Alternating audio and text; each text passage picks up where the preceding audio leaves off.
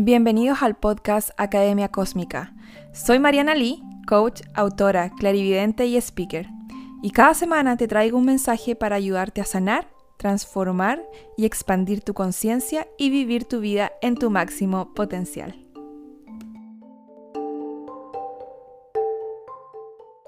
Hola. Hola Mari, ¿cómo estás? Y bien, ¿y tú? Qué alegría tenerte por aquí. Oye, muchas gracias. Primero te quiero dar las gracias de entradita eh, por tu tiempo, por tu energía, por tu atención y por darnos un poquito más de conciencia, ¿cierto? Expandir un poco la conciencia. Eh, nada, pues, o sea, muchas, muchas, muchas, muchas gracias. Yo feliz, Marinita, que me invitado, así que contento de estar contigo Qué bueno. Oye, em, para la gente que no te conoce, aunque no creo que nadie no te conozca. Sí, de haber mucho.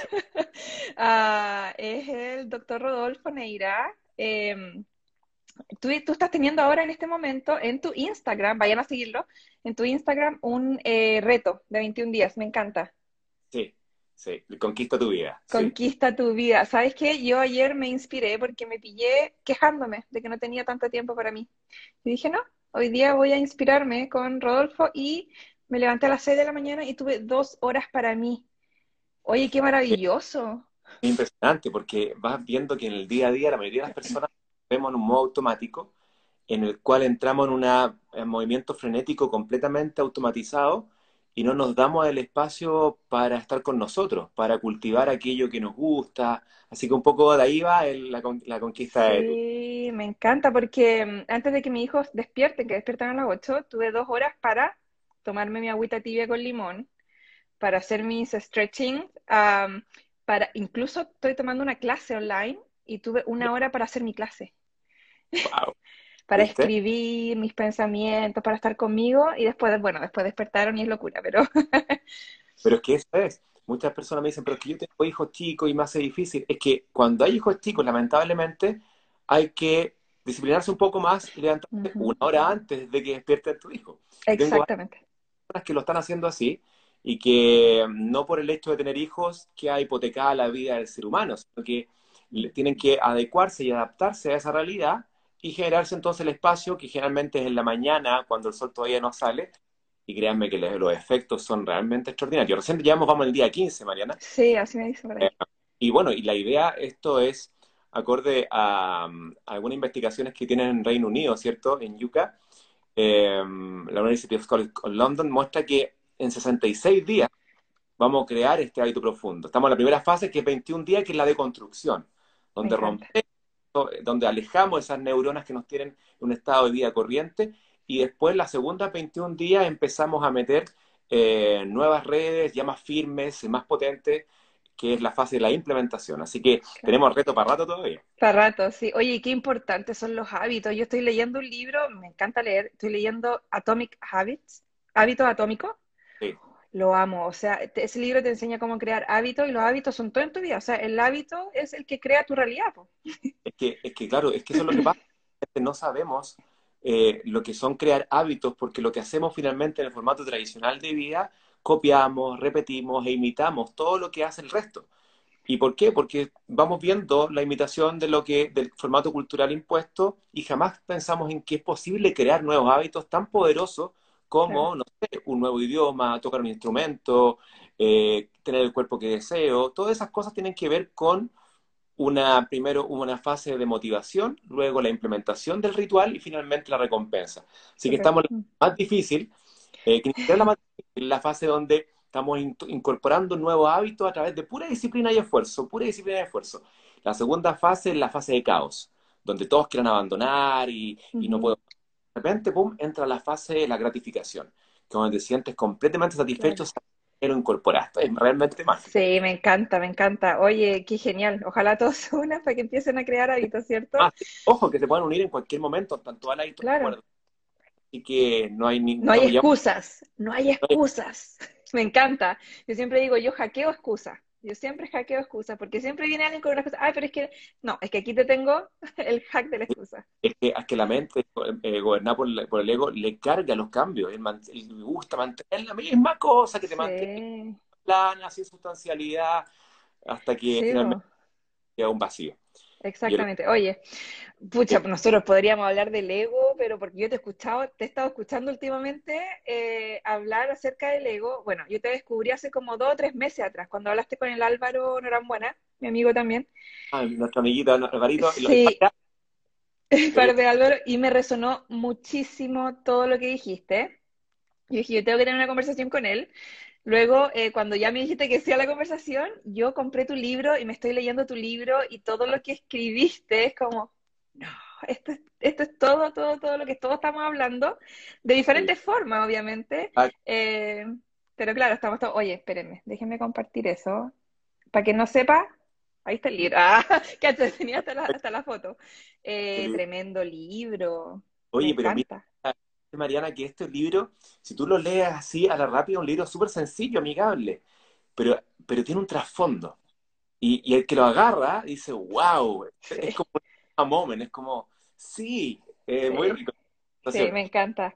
Em, cuando, lo releí dije, sí, este, una persona que lo puede leer va a decir, sí, un librito, más de autoayuda, pero el que le capta el trasfondo, le entre... No, me encanta, sí. Viene me encanta. cerca, ¿qué ocurre? Me encanta porque además tiene que ver con lo que yo vengo diciendo hace mucho rato eh, y que todos estamos diciendo, que la, sanación no es solo sanar emociones, sino que integrar el sistema nervioso, el cerebro, el intestino, integrar las creencias. De hecho, hay una parte de tu libro, antes de ir con, con lo que, a lo que nos convoca, cuando habláis, eh, que le saqué una foto, de hecho, eh, y habla cuando regularmente actuamos para evitar el dolor que podríamos generar en nuestro entorno. Cuando habla ahí del dolor, de la señora Rosa, de la señora Rosa que se sacrifica y que está todo bien con el sacrificio, pero ella está súper mal internamente. Claro, es la pseudo bondad, pues es cuando yo me bajo en cuanto doy. Sin embargo, me permito recibir. Entonces, como no me permito recibir, yo estoy solamente dando para generar un trueque emocional, pero no hay amor real porque no puedes entregar algo que no tienes. Entonces lo que hay es un trueque de emociones para permitirme sobrevivir en un ambiente completamente hostil donde yo no tengo idea quién soy. Y sabéis que esa realidad, Mariana, lo tienen muchas, muchas personas. Bueno, hoy día están de ese tipo de, formatos de vivencia, están llevando a enfermedades, ¿cierto? Conocidas como enfermedades derivadas del ámbito em, tanto del ámbito mental como de los dolores crónicos, donde tendremos de fatigas crónicas, fibromialgia, un gran grupo de trastornos que finalmente es el alma gritando auxilio, ¿cierto? Donde ya no puede funcionar en base a ese formato derivado de emociones bajas. Sí, y es súper alarmante también desde el punto de vista que esa creencia y ese comportamiento, cuando esa señora Rosa le muestra a sus hijos que eso es normal, básicamente lo que le está transmitiendo y enseñando que el abuso hacia sí misma y el abuso desde otras personas hacia ella, porque obviamente el, abuso nace de adentro, ¿cierto? Entonces, si yo me abuso, voy a permitir que los demás me abusen, y ella le está diciendo a esas personas que es normal, está diciendo a sus hijos que así es la vida, que así es el amor y que dar y amar es abuso. Exactamente. Y es súper alarmante. Cuando yo me di cuenta de esa realidad, yo como que me choqué y dije, yo estoy en una misión de ahora en adelante de eh, empezar a hablar de la codependencia, de empezar a hablar de todas estas creencias limitantes, la creencia del sacrificio, porque es alarmante. Es que la vinculación está completamente psicotizada. Tenemos una vinculación base a solamente formatos de emociones bajas, porque no conocemos el, estado amoroso. Siempre hemos pensado que uno ama a otro, pero finalmente es puro apego lo que hay en la deconstrucción de aquello. Hasta que realmente empecemos a nosotros amarnos, porque ese libro se llama El camino al amor propio, porque no hay ninguna chance, Mariana, de que amemos a otro como un estado amoroso del ser humano si es que no reconocemos el amor en nosotros. Entonces, requiere una deconstrucción profunda. Eh, y, claro, y está súper ensuciado también con, con formatos como bien en boga, ¿cierto? Donde hay que expresar todo porque no te puedes guardar nada. Y no, por lo que, porque eso viene un poco del psicoanálisis de Freud, ¿cierto? Donde mm. decía, no, lo que pasa es que la supresión de la emoción o el sentimiento te lleva a la neurosis. Y claro, pero no significa que tengo que expresar todo el mierdal que tengo adentro. Significa que tengo que transformar aquella energía que yo visualizo y observo que es una emoción de baja vibración. Entonces, pasamos de tener que transformar y transmutar aquella energía, ¿cierto? Desde la observación y la comprensión, a expresar a tontas y a locas, porque lo que cuando yo expreso aquello que está en mí, ¿verdad? Que es una cantidad gigantesca de energía baja, pensamos que nos estamos liberando y lo que estamos haciendo es amplificar internamente aquella energía baja. Y más encima la disperso. Exacto. Soy como ventiladora, así, tirándole con ventilador, como. Está muy de moda como, no, yo expreso todo porque hay que, hay que transmutar, hay que transfigurar un poco esa emoción desde la observación. Exactamente. Oye, ya, vamos a lo que nos convoca en este momento, porque si no vamos a seguir conversando ah. acerca de otros temas. Oye, eh, Rodo, ¿cuáles son las formas, según tú, que has investigado y todo que sabes, de fortalecer el sistema inmune? wow. Podríamos hablar de cosas que son muy, muy bastante lógicas, ¿cierto? Que son mm. cosas de afuera, ¿verdad? Donde uno tiene ciertas disciplinas como la actividad física, como el descanso adecuado, como relaciones sanas, como nutrición basada en plantas, como ayunos intermitentes, como exposición al frío, eh, como vida interior. Eso del frío es pero tema, ¿eh? las duchas heladas y el, y, el, y el sumergirse en el hielo, en el agua con hielo es power contraste térmico el ser humano siempre lo ha tenido, pero ahora lo perdemos. Perdimos todo lo natural, natural, ¿cierto? Lo que era fisiológico se perdió e incorporamos un formato normal por distribución gaussiana, ¿cierto? Donde son normales, pero completamente antifisiológicas. Entonces, ahora lo que está ocurriendo es que estamos volviendo a lo que era fisiológico, que parece anormal, pero que es la fisiología pura, volviendo a recordarla, ¿cierto? Y dentro de eso tenemos la actividad física, la exposición al frío, la, nutrición diferente a la que teníamos que llevamos.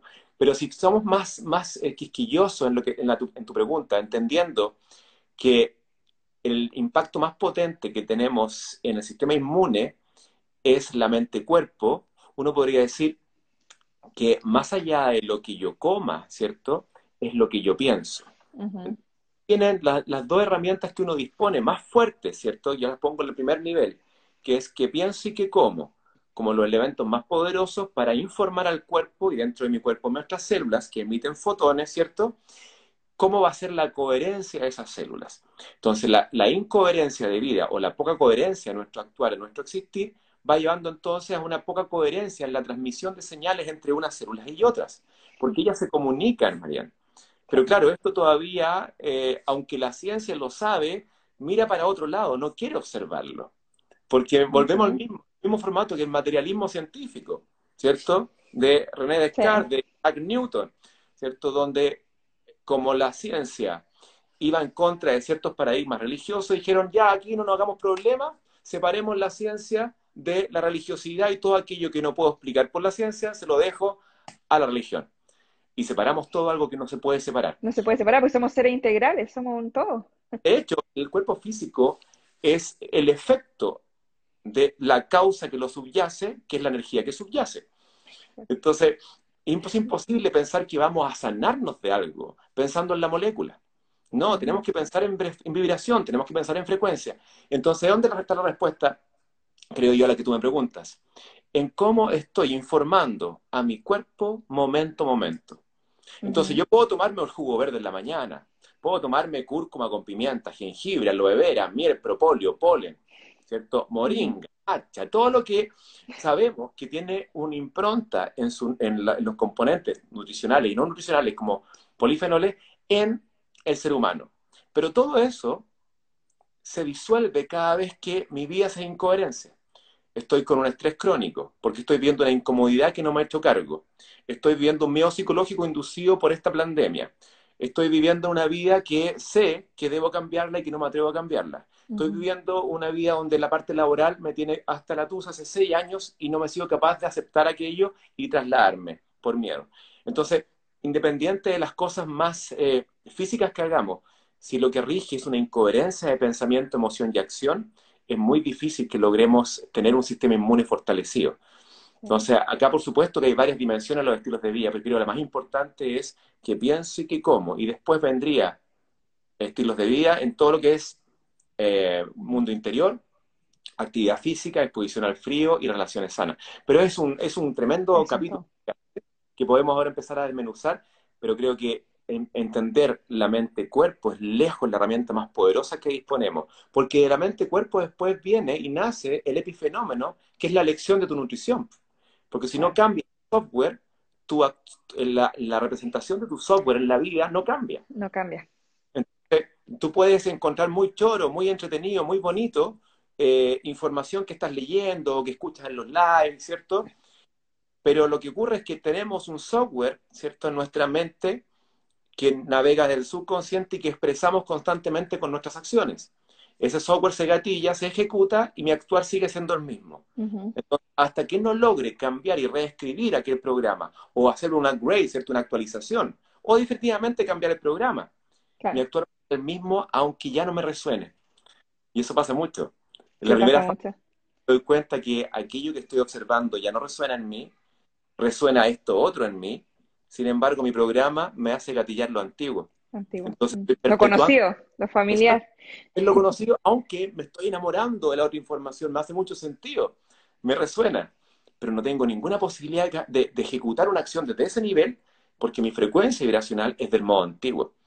Entonces, esto es un gran desafío y es por eso que hoy día hablaba con un amigo y me decía, pero ¿por qué no mejor eh, se enseña todo esto rápidamente y actualizamos todo? No, porque el desafío de la vida finalmente es un juego donde venimos a experimentar, experimentar conciencia desde el estado de olvido, desde el estado de no recuerdo nuestro pasado galáctico, cósmico, divino, espiritual, como queramos llamarlo. Hasta que en algún momento empezamos, a, tal como un juego de rol, de, un juego de, misterio, empezamos a encontrar que ciertas cosas resonarnos y empezamos a encontrar las pistas y se pone muy entretenido. Y se pone un juego y empiezan los aha moments, ¿cierto? Oh, descubrí esto otro. ¡Wow! Y no es que hemos descubierto nada, mm. solamente estamos recordando. Claro, y es como un puzzle. A mí me pasa que yo lo visualizo como un puzzle porque empiezo a unir esto con lo otro, con lo otro, con lo otro, y lo otro, y lo otro. Y todo, todo calza. Oye, eh, tengo muchas preguntas. Estoy tratando de ordenar mi cabeza por dónde partir. Los dos somos así. Sí, sí, pero estoy tratando de bajarlos, ¿cachai? Porque quiero, quiero que hablemos de muchas cosas. yo le he dado mucho hincapié al sistema nervioso. Yo trabajo mucho con trauma no resuelto de infancia. Y además me estoy involucrando harto con el sistema linfático últimamente también. Eh, ¿Cómo afecta? Eh, ¿Qué tan importante? Aquí es lo que voy. Cuando ¿cómo explico? Cuando uno vive trauma y no lo ha resuelto, y todos, yo diría que el 99,9% de las personas vivió trauma en su infancia, a algún nivel, em, nuestro sistema nervioso cambia, ¿cierto? Se modifica. Hay algo que se llama el ah, trauma brain, el cerebro del trauma, ¿cierto? Y, pasa que mucha gente anda saltona, anda con el sistema nervioso simpático activado, ¿cachai? De alerta, eh, respondiendo, así como, ah, todo, todo es alerta. ¿Cómo podemos comenzar a, primero, eh, incluir el sistema nervioso en nuestro sistema, como en la, sanación? No solo en nuestro sistema inmune, pero como son dos sistemas, pero como en nuestra, nuestra sanación integral. Eh, ¿Qué son las cosas que tú recomiendas? Y si el sistema linfático tiene alguna incidencia en algo o no, o es tan importante o no es tan importante, tú dime. Perfecto. En efecto, pues, Merenita Linda, eh, nosotros, el occidental, está en una vida de, estilo de vida moderno que se llama, y este estilo de vida moderno tiene como la base la hipersimpaticotonía. En términos sencillos, ¿qué significa para las personas que no están viendo? Nuestro sistema tiene un formato de actuar en forma automática, ¿cierto? Y este sistema autónomo, nervioso autónomo, tiene dos canales el canal simpático, que lo que rige es la reacción en base a la sobrevivencia, el escape, la huida y la pelea, ¿verdad? O así, que tiene que ver con la sobrevivencia humana, ¿cierto? Cuando nosotros estábamos en la cueva, ¿verdad? Eh, en esas épocas, por supuesto que había un ambiente bastante hostil, donde habían tigres dientes sable, había una tribu compleja al otro lado, y era necesario tener una activación importante de este sistema nervioso simpático que te mantiene alerta, un estado de ansiedad latente. Pero tenemos al otro lado el sistema nervioso parasimpático, que, que gobierna en el cerebro el sistema de pausa, ¿verdad? De digestión, cuando digerimos, relajados. Es tranquilidad, descansa, digiere, está todo bien. Esa es la información que le entrega el sistema nervioso de pausa, o sea, de parasimpático, ¿verdad? Pero que en el ser humano casi no existe porque estamos viviendo una vida frenética, ¿cierto? Donde hay competencia, ¿cierto? La competencia es lo que rige el patriarcado antiguo, ¿verdad? inconsciente. Amenaza. Entonces estamos en un formato de amenaza, aunque no tengamos ningún tigre diente sable, aunque no tengamos todo el día delincuentes, ¿verdad?, fuera que nos quieran hacer daño, aunque no tengamos tsunami en nuestra región o tornados, etcétera. Sin embargo, vivimos en un formato de ansiedad constante. A veces no percibida, Mariana, eso es interesante. Estado de estrés crónico de bajo grado no percibido. Entonces, no Ujú. estamos percibiendo que estamos en un formato de estrés crónico. Claro. ¿Qué genera eso? Yo le coloqué un acrónimo que era el DAME, todo para mí, ¿cierto? Que es una actitud defensiva de mínima empatía. ¿Qué Claro. significa? Que tengo, como yo estoy en un estrés crónico sobreviviendo, aunque esté en la casa tranquilo viendo Netflix, lo que tengo activado es el sistema, sistema de amenaza.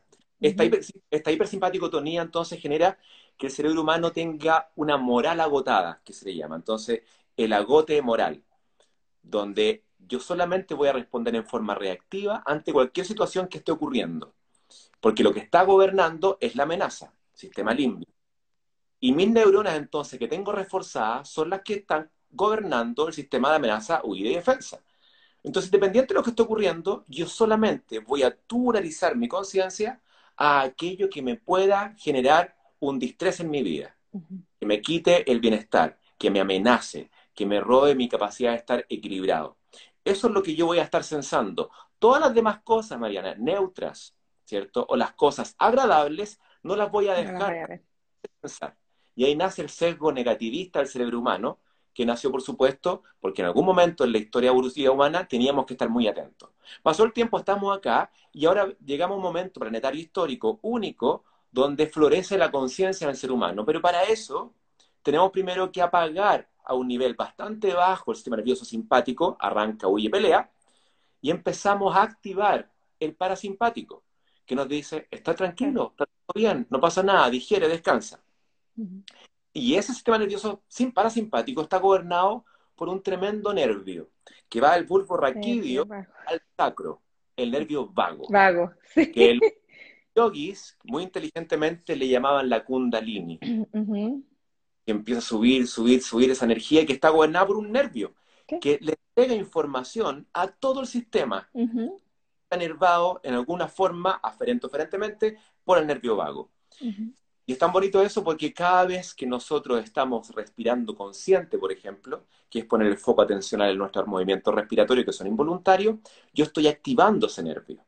Y cada vez entonces que yo hago el mula banda, por ejemplo, lo que estoy haciendo es, es subir a través del canal raquídeo información hacia nuestra glándula epífisis pineal, tratando de me- meter un poco de energía a aquello y poder lograr visualizar un estado diferente conciencial.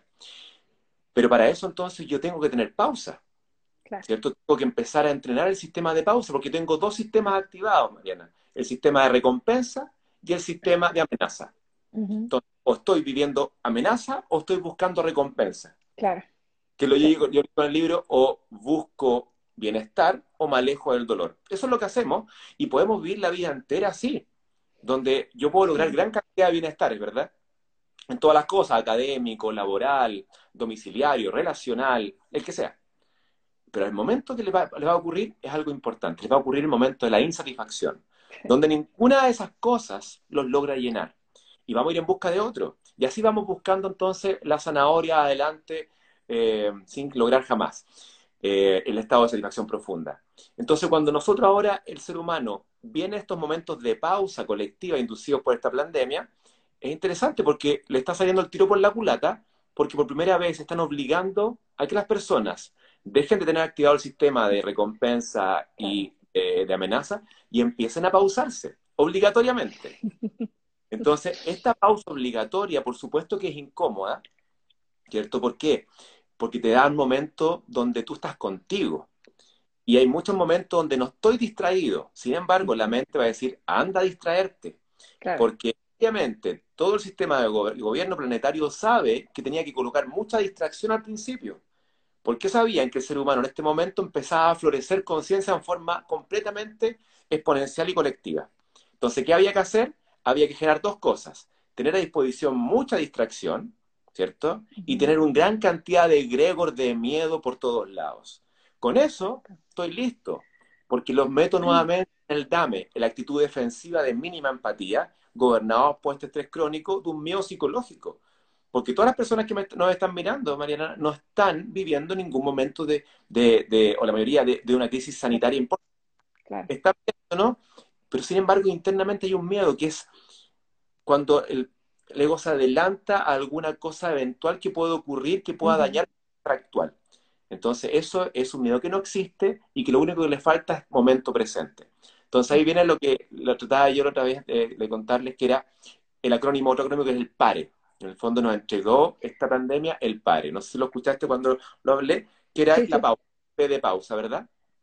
La A de aceptación radical a lo que está ocurriendo, la R de reflexión del estado de mi vida en, todas las, en, todas las, en, todas las aristas de mi existencia, ¿cierto? Y la E de ejecutar el cambio, ¿cierto? De la, yo, elijo. porque no sacamos nada con darnos cuenta de tantas cosas y quedarnos, como le llamo yo, en el puente, porque el puente es entre, ok, yo sé lo que tengo que sanar, yo sé lo que no me gusta de mi vida, yo soy consciente de esto, ahora cómo lo hago o qué hago. Entonces, entre, entre saber y hacer, se forma ese puente donde mucha gente se queda pegado en, la ansiedad, en la frustración, en la depresión, y se dan vuelta ahí, pero, la única forma es empezar a accionar, como te dijiste, la, E del pare, es accionar y, hablando de esta oportunidad, esta oportunidad le llamo yo a la pandemia, esta oportunidad eh, es literalmente volver a casa. Y hablando de volver a casa, em, yo llevo diciendo un tiempo que eh, el amor propio, por ejemplo, yo no lo considero una práctica, más lo considero un resultado de otras prácticas. Entonces, cuando a mí me preguntan cómo practico amor propio, yo le digo, bueno, el amor propio desde mi percepción no se puede practicar exactamente, pero tú practicas otras cosas alrededor y vas a generar amor propio como resultado. Entonces, Rodo, ¿cómo uno practica amor propio, según tú? Claro, eh, a ver, imaginémonos que, el ser humano, ¿cierto? Es una, es un fractal, ¿verdad? ¿Han visto los brócoli, verdad? Cuando el brócoli, un pedacito de brócoli, eso somos nosotros. Somos un hijito del brócoli, pero si lo observamos con detención, tenemos las mismas características que el brócoli general, grandote, solamente que más pequeño. Eso somos nosotros. Y en algún momento a ese brócoli le colocan una capa encima que es la mente humana, ¿cierto? Que es la mente colectiva, que es el inconsciente colectivo o la psique humana. Ese es un velo, ¿cierto? Donde el pobre brócoli se olvidó de que era brócoli. Sin embargo, con el tiempo y la dureza de la existencia, vamos viendo que la identificación con ese nuevo ser que nace, que es el brócoli lleno de papelcito, empieza a no, a, no hacer sentido. ¿no? Como que esta separación, donde veo todos los brócolis llenos de, de coracitas o de pedacitos de cebolla encima, no nos resuena hasta que de repente, ¡pum!, alguien te ve un pedacito de brócoli y el otro dice, oh, que eres diferente tú. Se dan cuenta que son diferentes, que yo no tengo esto y que tú tienes lo otro. Y empiezan los espejos sincrónicos, donde empiezo a observarme con las relaciones humanas las sombras que yo poseo, pero vistas desde las sombras del otro. Ahí entonces empiezan estos conflictos relacionales que tenemos por no entender la mente gotizada del ser humano. Claro. Solamente la expresión o la conducción de la personalidad que creamos en base al constructo ancestral, ¿cierto? A lo que vivimos, como tú bien decías, ¿cierto? En nuestros ancestros, la vivencia de la crianza, ¿cierto? Nuestro pasado galáctico y también parte del plan preencarnativo, ese plan que teníamos cada alma por sí sola, ¿verdad? Todo eso confabula a que el juego de la vida sea encontrar al brócoli. Encontrar el brócoli, me encanta. ¿Y qué es lo que nace cuando aparece el brócoli? Aparece el estado de amor que es una frecuencia de vibración que equivale a la misma vibración del brócoli mamá. La misma. Entonces, ¿qué ocurre? Que nuestra vibración es de un ente que no reconoce ser brócoli. Sin embargo, lo somos. El momento en que empezamos a reconocer que somos el brócoli, empezamos a vibrar en esa frecuencia brocoliana. ¿cierto? de coherencia con, con el mismo brócoli. Coherente completamente. Y empezamos entonces a vivir en amor. No es que yo ya te amo a ti, no, porque realmente lo que hacemos es amar a quien nos dice cosas lindas, a quien nos hace cariño, a quien nos adula, a quien nos acepta, a quien nos cobija. Y eso no, eso es solamente un intercambio gótico de la mente. Porque basta que alguien te escriba, ¿cierto? Algo pesado en tu Instagram y, y, claro, te, y como... esto, te fuiste, te perdiste. Una persona. Basta eso. Lindo eso. Yo lo viví años atrás. Yo también lo viví hace mucho hace Como, tiempo. ah, no puede ser. Eh, y te das cuenta después entonces que lo que ocurre es que el ser humano vive en un formato miedo. Entonces, por eso que en el libro hago esta separación del cerebro miedo y el cerebro amor. Muy reduccionistamente, por supuesto, para entender que hasta que el ser humano no logre engranar redes neurales, y ahí viene lo que dices tú, Mariana, las prácticas. Si yo no practico, ¿cierto? Integración neural para tener un cerebro integrado y una mente regulada, yo no voy a poder lograr estar en el estado de amor. No. Y eso requiere lo que llama la, la neurociencia la neuroplasticidad dependiente de la experiencia. O sea, debemos experimentar conciencia para en ese entonces, entonces, ubicar ese momento donde digo, wow, me siento completamente en coherencia de vida. Y eso significa no solamente una práctica estando en el ashram en India, el, monasterio en Japón o, o el templo en Tailandia. Requiere que en tu vida cotidiana tú vayas implementando ciertas prácticas que te llevan entonces a descubrir tu frecuencia vibracional divina con toda la potencialidad que existe ahí, ¿cierto? Que tú sabes que es la dicha, la alegría, la gratitud, la ecuanimidad, la felicidad, la abundancia. Porque no hay nada más abundante que la espiritualidad. Que han tratado también de cambiarlo con la religiosidad como de, de lo poquitito, del, del curita descalzo, ¿verdad? Claro. Y no, es un la, la, espiritualidad por definición es abundancia completa, pero para eso entonces debo estar en esa vibración. Y no es cognitivo, no es que, ay, es que yo quiero ser bueno, doctor. No sirve. No, hay muchas cosas que han intentado ser buenas, ¿verdad? Eh, el mismo, no sé, el mismo Stalin, ¿cierto? Ideales nobles del comunismo, ¿verdad? Que dejó muerto de hambre a una población gigantesca ucraniana por un bien mayor, pero vestido de humano, de ego humano. Hasta que de repente empezamos a engranar neuralmente con zonas que son supramentales. Y ahí viene entonces esta, wow, que todos lo hemos vivido, muchos de ustedes lo están viviendo, que generalmente ocurre cuando estamos en la pausa. Y ahí entonces engranamos con el parasimpático. Si yo no salgo de la hipersimpaticotonía derivada del estrés crónico, va a ser muy difícil que logre estar en amor, como tú dices, como resultado de la práctica cotidiana que me lleva entonces a vivir en ese estado de amor porque encontré las claves del juego de la vida. Lo que yo pienso que es malo en mí solamente fue aquello que me ayudó a sobrevivir en este mundo psicotizado por la mente humana. Exacto, si no hay malo. No, No. nada.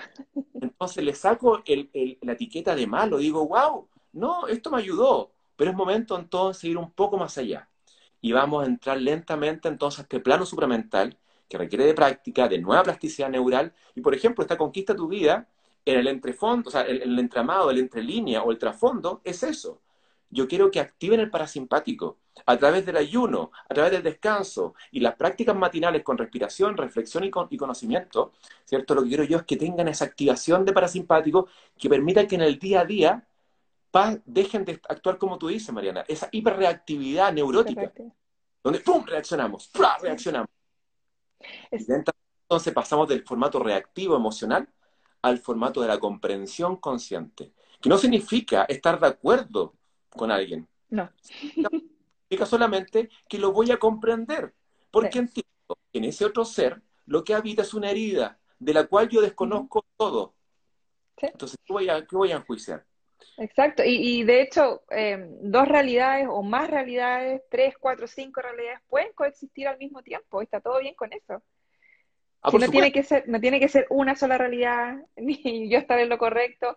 Yo hace mucho rato cuando hice, mm, hice mi propio trabajo de ego, dejé de convencer al resto, dejé de no darle validación a la realidad de otros respondiendo, oye, no, tú no tienes la razón.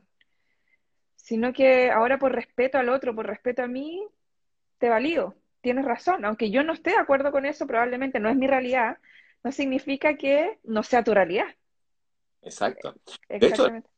ya depende del observador y depende del observador, pero no solamente del observador, depende de la frecuencia de vibración del observador.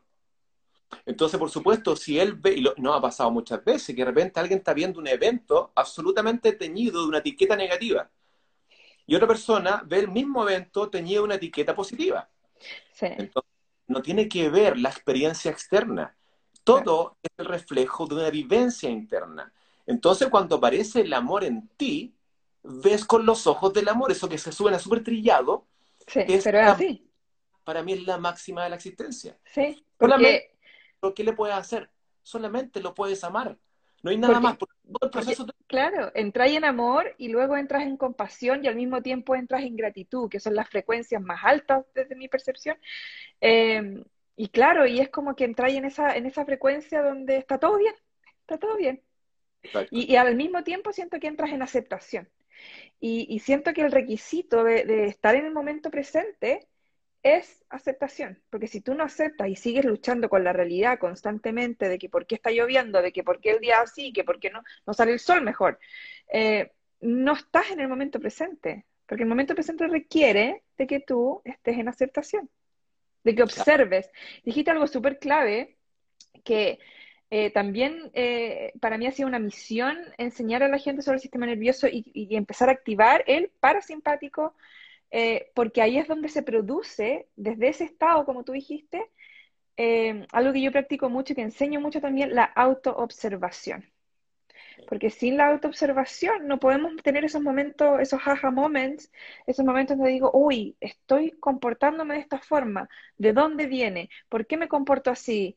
Em, yo también invito mucho a la curiosidad, usen la curiosidad de forma positiva, no usen la curiosidad para saber qué es lo que está haciendo la vecina, que por qué ahora tiene la otra no sé quién, eh, al otro marido, que de dónde salió, usen la curiosidad en pro de su bienestar, empiecen a cuestionarse por qué hacen lo que hacen, de dónde viene, a qué les recuerda, etcétera. Es fundamental, María, y creo que estás, para mí es muy importante lo que dices porque dentro del PARE, ¿cierto? La R de reflexión es gravitante, o sea, las personas, la mayoría no estamos reflexivos, solamente estamos adoctrinados en forma dogmática por un sistema, ¿cierto?, que nos tiene asumidos en qué? En un formato de zombies, autómatas cibernéticos, ¿verdad?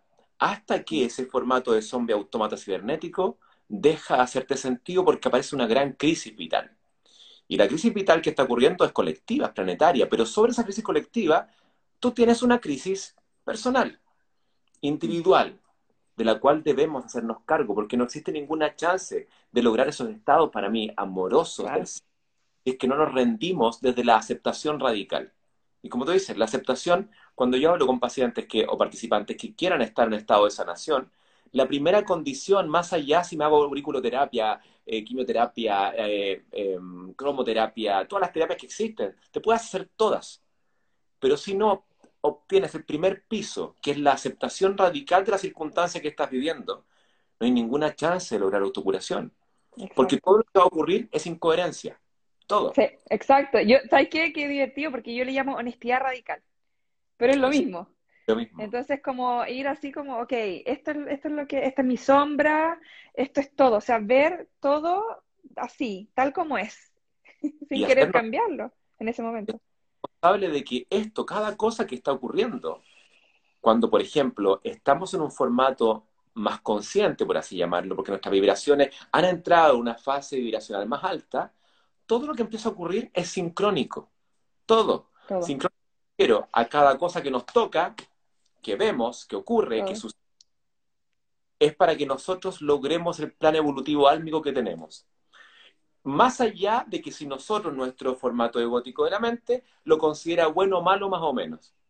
Más allá de eso, cada cosa que ocurre está perfecta. Pero ¿qué hacemos nosotros? Enjuiciamos constantemente cada cosa que ocurre. Claro, siempre estamos, eh, me gusta o no me gusta, y al decir me gusta eso, no, eh, estoy poniendo, o sea, cuando yo digo no me gusta eso, ya estoy poniéndome en la posición de que yo no soy eso. Y ya me separé. No, y si te das cuenta, todos somos dioses. Pues. Entonces todos tenemos el juicio constante. Nosotros enjuiciamos a todos. Esto es que esto no me parece. Pero ¿qué es eso? Esto no me parece. Eh, Oye, eso pasa mucho cuando uno empieza a sanar, o cuando yo lo veo con mis alumnas también al principio, cuando empiezan a sanar, eh, quieren que los demás sanen también. Yo le digo, pero, pero ¿quién te dijo que ese es el camino correcto? Todas las personas que estamos encarnados en este momento tenemos diferentes roles. Y algunas personas vinieron a experimentar un nivel de conciencia diferente al tuyo. Algunas personas vinieron a experimentar la creencia de sacrificio, súper potente en ello. eh, que alguien viva algo diferente no significa que esa persona no esté aprendiendo necesariamente. Entonces, es súper importante ser conscientes de enfocarnos en nosotros, de responsabilizarnos por nosotros y de entender que el camino del otro es su camino y que no, nos pongamos a interferir en, el camino del otro. Porque al final, ¿qué, pasa? Que nos estamos echando todos nosotros nomás. Y es por eso. Y vienen esas ansias, pues esas ansias de, de que vamos para ese camino. Y te das cuenta después que no, porque lo único que podemos hacer por el otro es amar. No hay nada más. La única cosa que cualquier persona que te ataque o te diga cosas lindas, las dos cosas son lo mismo, Mariana. Son lo mismo, son las dos caras de la misma moneda. Yo siempre digo, si tú estás tomando los comentarios positivos, estás tomando los comentarios negativos. Exacto. Pues si alguien te dice, oh, puras cosas lindas, ¿qué vas a hacer de respuesta en forma natural? Cosas lindas. Si alguien te dice cosas feas, ¿qué va a dar respuesta en forma natural? en la mente gótica reacciona emocionalmente y entra en el juego. O me siento completamente víctima, ¿cierto? El patrón víctima. O voy, el ariano lo saco y voy en contra de eso, entrando en el círculo vicioso de la ira y el enojo. Mm. En cambio, cuando entiendes el trasfondo, te das cuenta que la única cosa que, que te está pidiendo aquello que te está mostrando su sombra es que la mía le entregue amor. Entonces siempre la petición es amor. Ya sea que diga cosas lindas o te diga cosas que no quieres escuchar. La respuesta siempre es la misma, amorosa, porque uno te lo está pidiendo a gritos.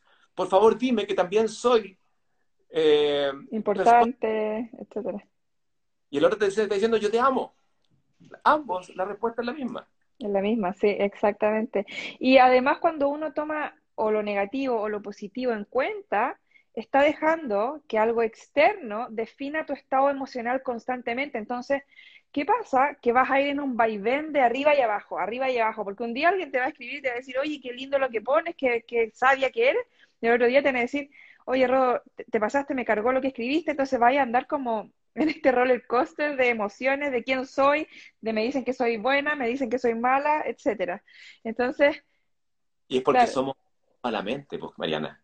Tenemos una adicción muy subdiagnosticada que es la adicción a la mente. La cantidad de procesos mentales que ocurren en el día son de pensamientos, 900.000 pensamientos al día. Entonces, ¿qué ocurre? Que como tenemos ese formato de pensamientos engranados neuralmente, ¿verdad? Cuando ya nos vamos más a la neurobiología, estas dendritas, imaginemos que en mi brazo son dos neuronas, ¿ya? Y las neuronas en sus extremos tienen dendritas, que son como unos filamentos. Y esos filamentos se comunican a través de neurotransmisores. Imagina, yo tengo una emoción, ¿cierto? Que es el sentimiento de víctima desde que nací, porque tengo una herida, ¿cierto? De una tipo 4, imaginémonos. Entonces siempre voy a estar reactiva ante cualquier situación que ocurra. Eso entonces tengo un engrane neural de varias neuronas que están gobernadas desde hace mucho tiempo y están amplificándose constantemente. No me cuesta nada entonces activar aquel grupo neural. Pero lo más bonito hoy en día, Mariana, es que uno piensa que las neuronas están comunicándose, ¿verdad? Con neurotransmisores entre una y otra. Pero la pregunta es, ya, se comunican, pero ¿qué las mantiene unidas? Es una pregunta súper interesante. Súper interesante. Súper interesante porque dicen, ya, pero se están comunicando, pero ¿por qué no se dejan de comunicar? Porque uno dice, no, porque es neuroquímica. No, lo que hay es electromagnetismo. Es una frecuencia de vibración llevada por el agua perineural del espacio sináptico a través de los microtúbulos neurales que entregan entonces pequeñas cantidades de electromagnetismo y que magnéticamente entonces, como el nombre lo dice, atrae y mantiene unida ese grupo de red neural. Y son investigaciones muy novedosas ¿no? Que ver con el agua y cómo el agua informa entonces cuando yo tengo que tener pegaditas estas redes neurales o cuando las puedo disolver. Entonces, ¿qué la va a disolver? El cambio de la estructura emocional del cuerpo. Entonces, el trabajo de la, desintegración para poder reescribir nuevas rutas neurales es absolutamente importante y eso es plasticidad que requiere práctica. Práctica. Entonces, dar conciencia, yo voy a estar repitiendo, aunque cognitivamente o intelectualmente no quiera más. Es que no quiero mantener el mismo proceso. Estoy aburrido de tener las mismas relaciones, estoy aburrido de tener las mismas situaciones conflictivas y de reaccionar siempre igual hasta que no despeguemos aquellas redes neurales a través de prácticas cotidianas de pausa donde vibre diferente, esas neuronas van a estar sumidas y conectadas ante la misma, eh, ante la misma emoción. Entonces yo cambio mi pensamiento, para cambiar mi emoción, para cambiar mi acción.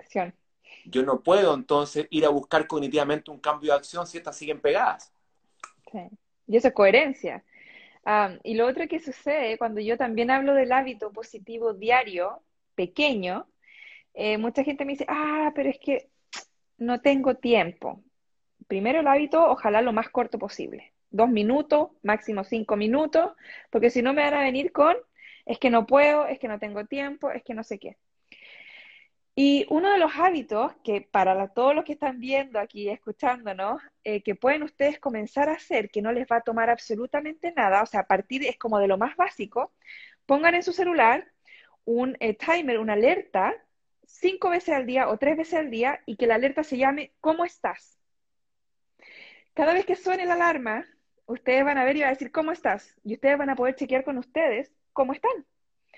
Porque es súper importante que cuando ustedes buscan validación externa, cuando ustedes tratan de crear un hábito, que traten de hackear las excusas y, traten de forzar ese hábito lo más que puedan. Y hoy día tenemos celulares, tenemos alarmas, tenemos eh, sticky notes, eh, los post podemos pegar cosas por todos lados. O sea, hay, hay miles de formas que a mí no me vengan a decir que no pueden, porque eso significa que no quieren. Exacto. Yo otra de las cosas que le recomendaba a, mis alumnas era, por ejemplo, poner sticky notes que dijera, ¿qué necesito en este momento? Y actuar acorde para empezar a hacer, hacernos responsables de nosotros. Y creo que esa es una de las claves, a empezar a hacernos responsables de nosotros. Bueno, y eso es lo que está diciendo Mariana es tan relevante porque lo que estás buscando finalmente es hacer presencia, es estar presente, es volver tu mente al presente porque te lleva al foco atencional al momento presente. Y a ti hace nueve años hacía primeras prácticas que hice como para lograr regular un poco eh, mi mente, era que cada dos horas, desde las 8 de la mañana hasta las 8 de la tarde, colocaba cada hora un despertador en el celular, ¿cierto? Como tienes varias posibilidades de Y cada hora entonces me sonaba el despertador, yo lo apagaba y que hacía 20 respiraciones conscientes. Entonces, ¿qué estoy haciendo? Momento me anclo al presente, donde esté, me anclo al presente. ¿Y qué hago? Activo el parasimpático de pasada. Entonces, estoy entregándole tiempo presente, activando parasimpático, para que el día a día, cada vez que estaba haciendo esta práctica, cada vez estaba más conectado con el parasimpático. Cada vez entonces mi visualización ya no es del miedo, sino que era de la tranquilidad, me lograba ver diferentes las realidades. Porque realmente toda la realidad que observamos depende de nuestro estado interno. Es un reflejo absoluto de nuestro estado vibracional de frecuencia electromagnética que tenemos. Somos la luz, pero observamos al cuerpo físico y lo hemos hecho en el dualismo donde la materia está separada de la conciencia. Y hoy sabemos que eso ya no es así. Entonces tenemos que hacernos cargo que dónde habita ese estado de vibración alta, en la mente ecuánime. Y para la mente ecuánime no significa estar cagado de risa. Claro. Significa estar ecuánime ante cualquier circunstancia externa. Porque estás comprendiendo. No hay etiquetas es como que alguien me diga yo, ya. Estás pues, observando. Descríbeme ese árbol. Y lo único que va a decir son etiquetas. Bueno, un árbol de un tronco grueso impresiona como de 10 años, tiene la hoja de este tipo, es verde con una franjita en medio. Eh, entonces, puras cosas que la mente le etiqueta algo, pero la sustancia que hay detrás no existe. Lo mismo con los seres humanos. solamente etiquetas en base a una percepción. No queremos dar más en qué lo que hay detrás. Pero cuando profundizamos nos damos cuenta que hay sombras. ¿Y qué hacemos entonces? Arrancamos. ¿Cierto? Porque no era lo que yo pensaba. Yo tenía una idea. Claro, yo tenía una, claro, tú tenías que ser de esa forma, o sea, tenías que calzar con esa idea que yo tenía de ti. ¿No calzaste? ¡Pum! Afuera, porque yo no nos encontramos con la sombra del otro. Es por eso que las vías relacionales, del punto de vista espiritual, son el trabajo más profundo que existe. Por lejos. Sí. Wow, qué power. Em, eso, eso que dijiste del árbol y todo eso me recuerda cuando muchas personas preguntan, ¿y cómo me vuelvo observador neutral? ¿Cómo puedo observar algo? Porque generalmente la mente va al, eh, me gustaría que fuera diferente, porque es de ese color, porque es de esa estatura, porque es así, porque es allá, porque no cambia. Una de las prácticas también que se pueden lograr en el día a día, o sea, con nada, es salir o mirar una flor o un árbol o una nube o un pájaro. Y nosotros nunca queremos cambiar a la nube, nunca decimos, oye, ¿por qué esa nube no es más grande? ¿Por qué esa nube no es de color púrpura? Sino que cuando nosotros vemos algo de la naturaleza, estamos en aceptación completa, porque sabemos que es así. que no cambia, o sea, no, no lo queremos cambiar.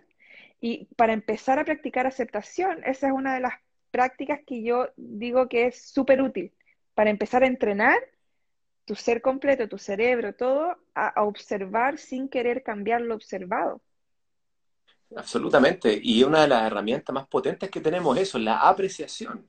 Yo siempre hablo del DAD, que es el detente, aprecio, le pongo atención, acepto y descanso. En el fondo es como un mantra que si lo empezamos a utilizar en el día a día, empezamos a incorporar redes neurales que tienen que ver con diferentes procesos. La gratitud, por ejemplo, es un proceso asombroso el punto de vista neurobiológico. La, gratitud anticipada, ¿cierto? Eh, el doctor Emon, ¿cierto? Una gran cantidad de estudios validando lo que hay detrás de la biología humana en la gratitud. No solamente la gratitud de ya gracias que decimos habitualmente, no, esa gratitud profunda de, de esas gracias, como wow, gracias por esto, gracias por todo lo que va a ocurrir, gracias por lo que ocurrió y agradecer incluso aquello que mi ego considera negativo. Porque por supuesto no tiene la tecnología del amor para decir, wow, eso es más allá de la ilusión de algo negativo encausado por lo social, es absolutamente necesario para tu proceso evolutivo álmico. el segundo escalón que le hablan los participantes es la aceptación radical y la gratitud. La gratitud es importante.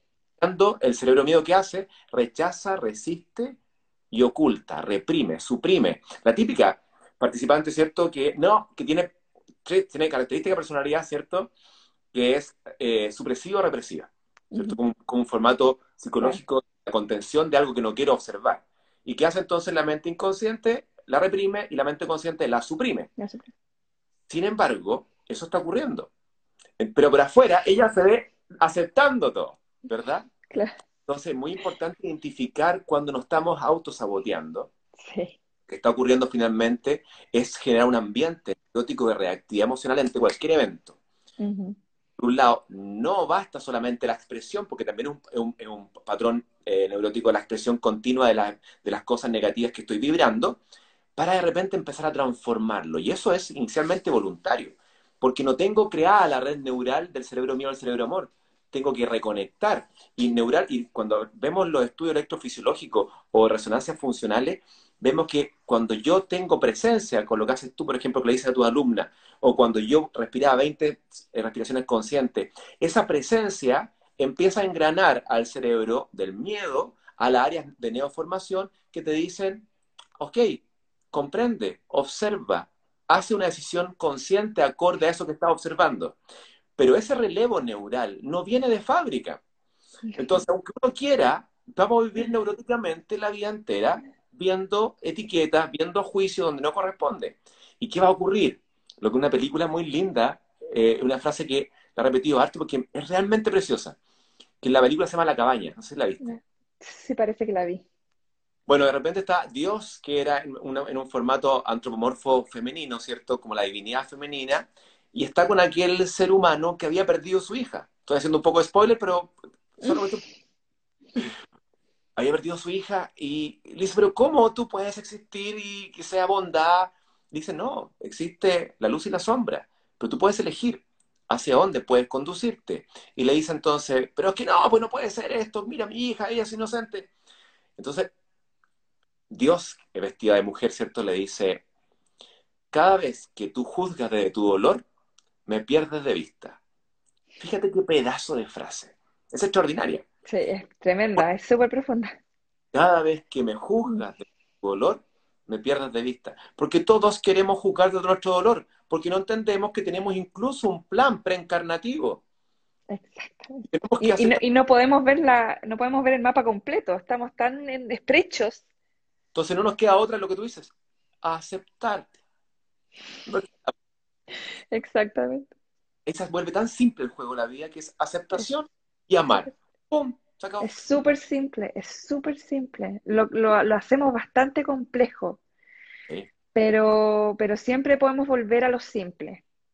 Y es lo que está ocurriendo un poco, Mariana, eh, lo que se llama el regreso a lo que olvidamos, el regreso a lo natural, que tiene que ver con el patrón nutricional de comer poquito, ¿cierto? Basado en planta, una o dos veces al día, dejando todo una tremenda activación del parasimpático inducido por ese, por ese formato de alimentación. Empezar a utilizar eh, menos dispositivos.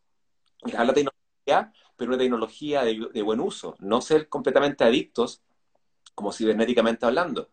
Y lentamente vamos a empezar a vivir vidas más simples. Y el, lujo futuro, ¿verdad?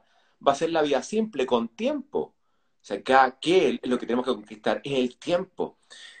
Entonces, para tener tiempo, yo tengo que reflexionar en mi vida en qué parte yo puedo agregar un- una cuota de tiempo. Y qué más lindo que en este desafío, ¿cierto? Una hora y media, una hora antes de tu formato tradicional de despertar, te la entregas a ti. En el momento donde las ondas cerebrales neocorticales están muy apagadas y tienes la creatividad muy a flor de piel.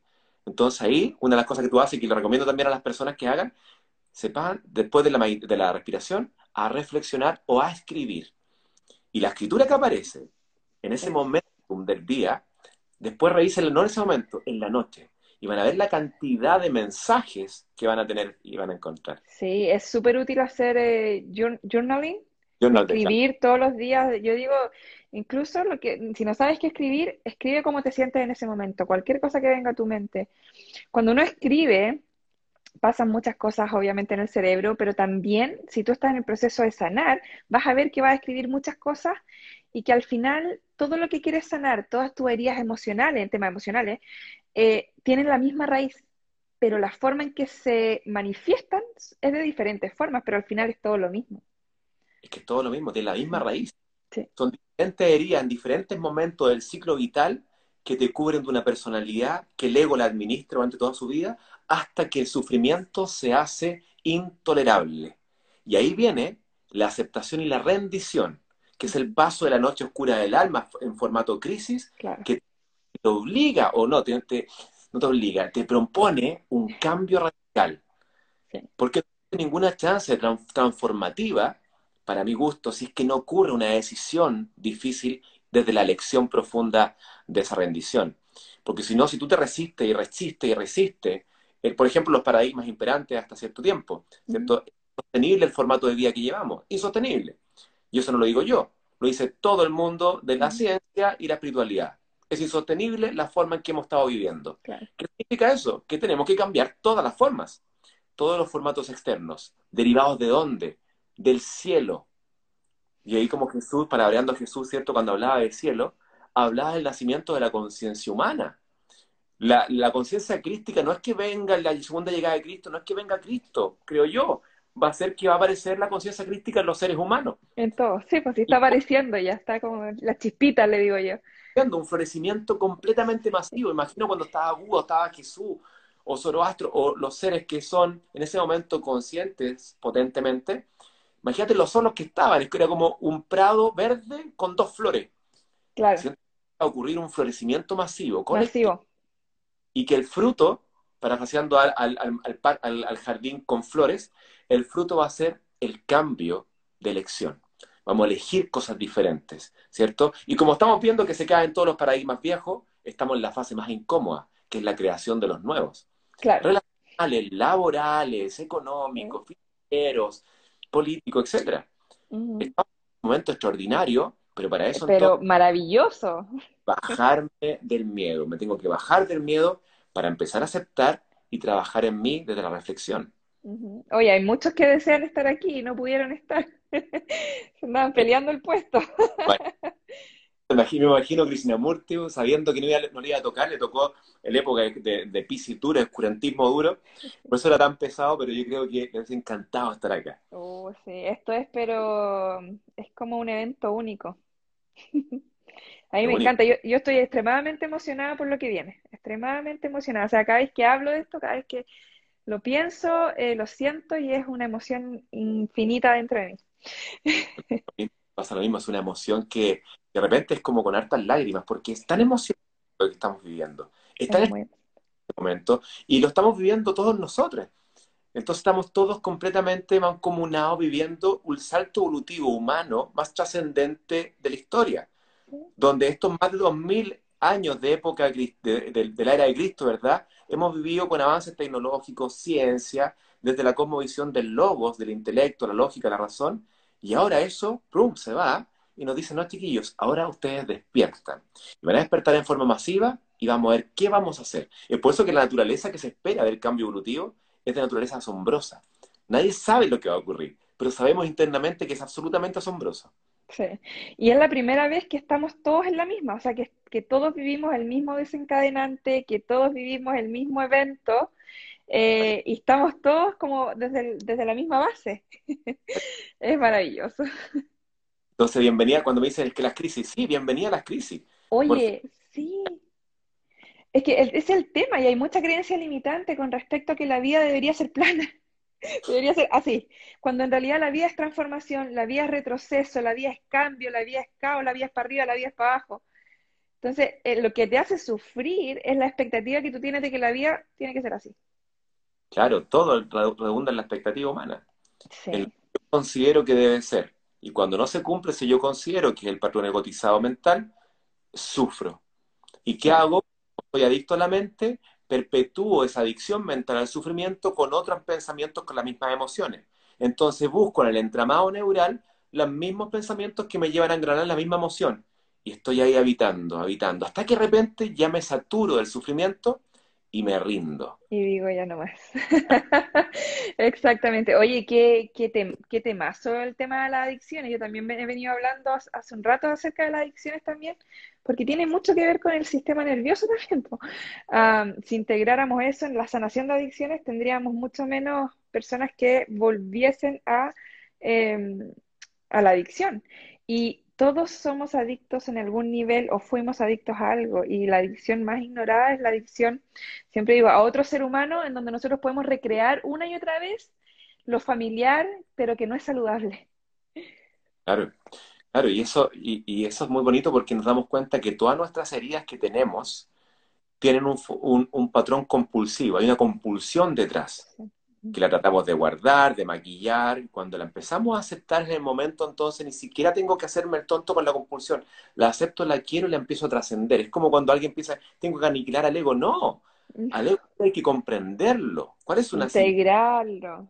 Luego, integramos y lo trascendemos. Y ahí queda bonito, tranquilito ahí, nos forjó una personalidad que era necesaria en ese tiempo. Oye, el ego es una tremenda herramienta. Hace muy pocos días estaba hablando acerca de eso. El ego el ego te ayuda mucho con, el amor propio también, con, te enseña, el, el, ego trabajado bien, te, enseña a tomar decisiones en pro de tu bienestar, a poner límites sanos en tu vida. Hoy el ego es la tremenda herramienta. Sí, solamente hay que comprenderlo y sacarle la etiqueta de negativo, entendiendo que la mente lo pone en el negativo y en positivo. Y no, es una herramienta que si te domina la vida, caíste la trampa. Caíste la trampa. Así antes lo puedes sacar el tremendo beneficio. Sí. Oye, Rodo, yo podría seguir hablando contigo, pero por tres horas más acerca de un montón de cosas, pero tampoco quiero quitarte más tiempo. Eh, porque estamos en el desafío y hay que dormir sus... Sí, y hay que dormir y yo mañana me levanto a las seis también para tener mi tiempo conmigo, así que vamos todos a dormir. Marianita, conversar contigo fue, fue rajado. Es un honor. Oye, qué conversación más expansiva. Estoy muy contento y muy, muy agradecido de tu invitación. Y ahora, ahora al revés, yo te invito otro día para... Cuando quieras, cuando quieras.